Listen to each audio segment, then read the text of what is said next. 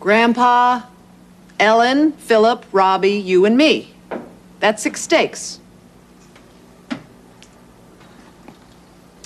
Don't forget Susan. Seven steaks. Cooking dinner for the entire family is not so easy. The shopping, the salad, tomatoes, lettuce, cucumbers, and onions. The main course, steak and potatoes. Richard, how much broccoli do I need for seven people? Marilyn, I have to tell you something. At today's exercise class, Yes, Richard. well, um, I didn't really exercise.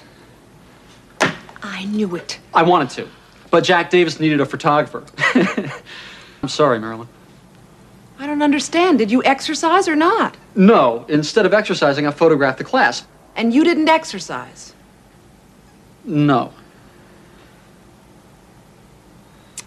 There's another advanced class today at four o'clock.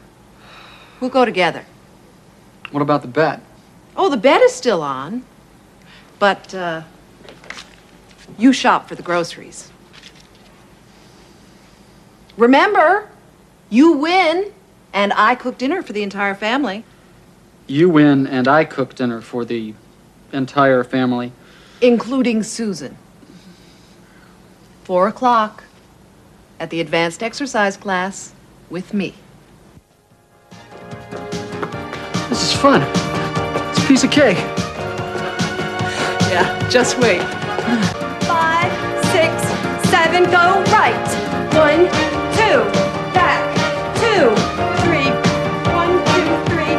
Pony, pony. Ugh. One, two, three, kick. One, two, three, kick, pony. And twist. Okay, let's pick up Pace! How you doing, Richard? I can barely move.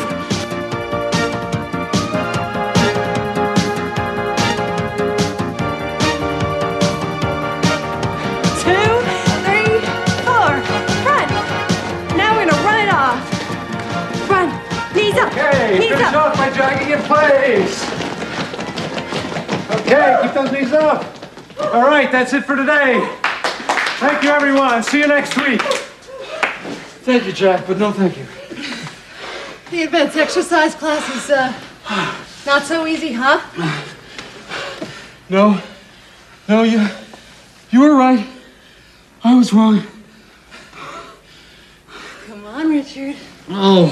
Get up. Let's go. You have to cook dinner for the entire family.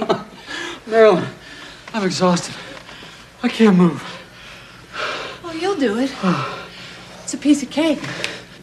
Excuse me, Richard, Marilyn. You are a terrific instructor, Jack. Thanks. But I have a question. Is this your very first advanced aerobics class? Uh, yes, it is.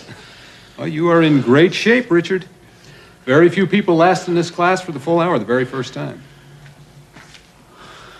Oh, It's true. You are in great shape. thanks. I c- we'll cook dinner together.